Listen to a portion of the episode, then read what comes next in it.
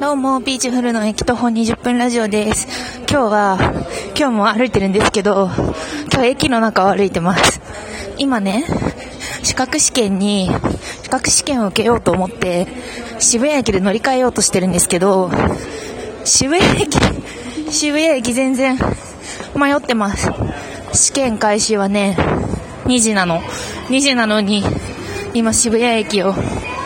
迷っています。井の頭線に乗り換えたくって、なんか、ちょっとテクニカルなことをしようとしすぎて、変なところから出てしまうみたいな、そういう行為を繰り返しています。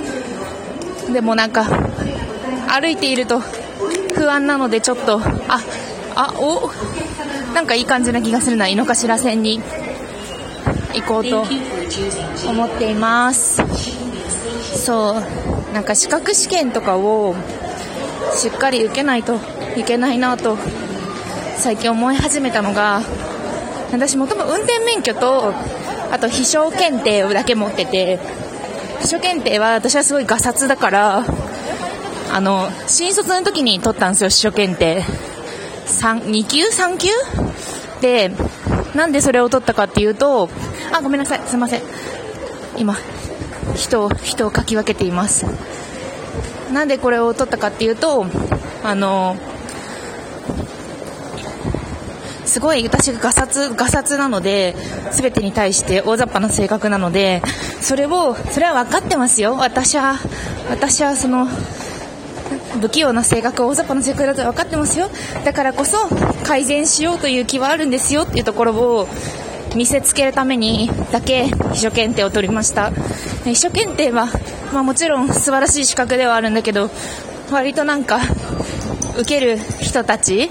の中に私のような人心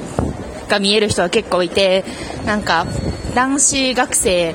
で秘書ほとんど女の人で受けてるの。でもなんか男子学生が秘書検定受けに来てる人がいてでそのなんか結構男子だけど逆にあえて秘書検定受けてやったぜ感みたいなやつを、まあ、勝手に感じておなんかちょっといいねそういうそういうなんかブランディングいいねと思ったりもしました。マジで井の頭線どこだ？やばい。そうですね。でなんでなんで資格試験を受けあっちかな？受けようとしたかというとあの、私は、コンテンツ系の会社？もともとは出版社で編集をしていて、で、今は、まあ、同業他社みたいなところで働いているんですけども、結構やばい。出版も終わるし、コンテンツ産業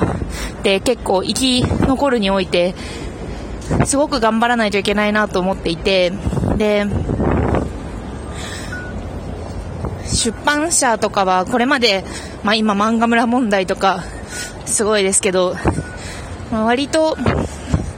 漫画を作ったり小説を作ったりとかして出版バブルみたいなものがもう私の年代からすればあったらしいよレベルなんだけどでもまあ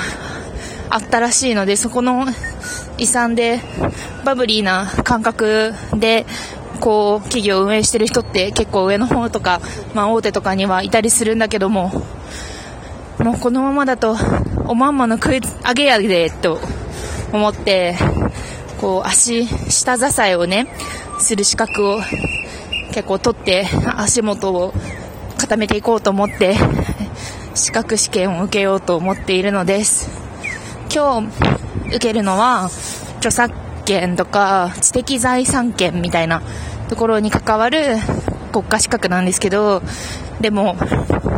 やばい。勉強間に合ってない。勉強間に合ってないけど仕事に役立つ感だけはすごい受信したから頑張って受けに行こうかなと